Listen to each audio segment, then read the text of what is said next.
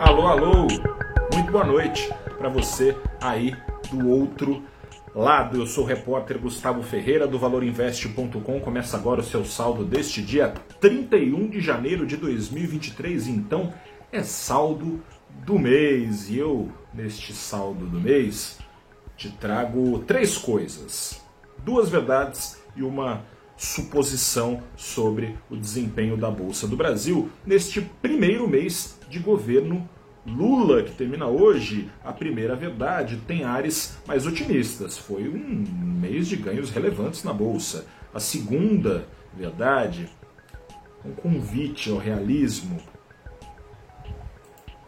Esses ganhos vieram apesar da aversão ao risco de investidores locais bem mais preocupados do que os estrangeiros com os rumos ensaiados pelo novo governo. Daí você está se perguntando sobre a suposição. Você vai concordar comigo que é bem razoável imaginar que não fossem as incertezas econômicas e a Bolsa do Brasil teria tirado ainda melhor proveito da corrida global por riscos. Destas primeiras semanas de 2023, o Ibovespa, principal índice da Bolsa, cravou hoje uma alta mensal de 3,4%. O dólar uma queda de quase 4%, aos R$ 5,07, cotado em dólares, cotado em moeda americana. Portanto, o Ibovespa subiu mais de 7%. Outros 7% subiram as bolsas na média global. Pare para então o Ibovespa e média global das bolsas. Por quê? Por que, que o Ibovespa conseguiu esse desempenho apesar do risco local. A primeira explicação está lá nos Estados Unidos. Tem recessão nos Estados Unidos?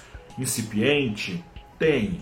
Exceção essa de proporções ainda desconhecidas, já que a inflação por lá está desacelerando, mas ainda está longe de cair as metas do Banco Central americana, americano. O Banco Central americano quer levar a inflação para abaixo de 2%. A inflação ainda está nos 6 e tantos por cento lá nos Estados Unidos. De toda forma, está desacelerando a inflação. Até outro dia estava em 10%, está desacelerando a inflação. E ainda que os juros americanos estejam subindo, já estão subindo mais desaceleradamente. Ainda que os juros americanos fiquem parados por muito tempo quando acabarem de subir, estão parando de subir.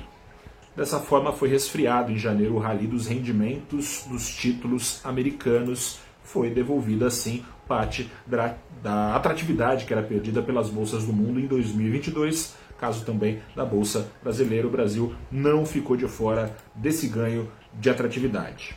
Agora corta para a China, outro lado do mundo. Lá do outro lado do mundo, na direção oposta da economia americana, é pé no acelerador. A economia chinesa promete, pelo menos promete, deixar de lado a política de Covid-0, assim como os Dias de paradeira enfrentados em 2023. Como noutros carnavais, a China já começa a despejar dólares para dentro dos maiores produtores de commodities do mundo, quem? As economias emergentes como o Brasil.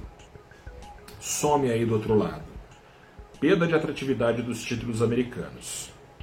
A condição brasileira de celeiro do mundo, e aí você tem o resultado que é explicação em larga escala para aceleração dos ganhos da bolsa e mergulho do dólar enfrentados no Brasil em janeiro, apesar dos pesares. E para não falar que não falei das flores, este dia foi de ganho na bolsa mais um, queda na dólar, de, do dólar mais um.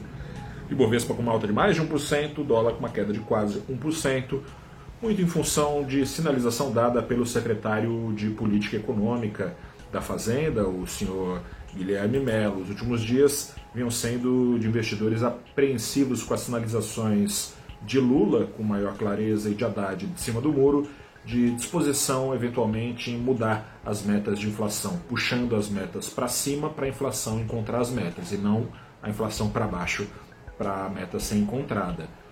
Guilherme Melo, num evento promovido por um banco internacional aqui em São Paulo hoje, disse que não está em discussão no governo rever meta, isso é uma discussão que está sendo colocada de maneira precipitada, enfim, né? Manda menos que os outros dois, que o Lula e que o Haddad, mas trouxe alívio ao mercado. Eu sou o repórter Gustavo Ferreira, fico por aqui. Amanhã tem mais, hein? E o mês começa com decisão de juros nos Estados Unidos e no Brasil, tomadas nesta quarta-feira. Um grande abraço, a gente se fala. Tchau, tchau. Boa noite.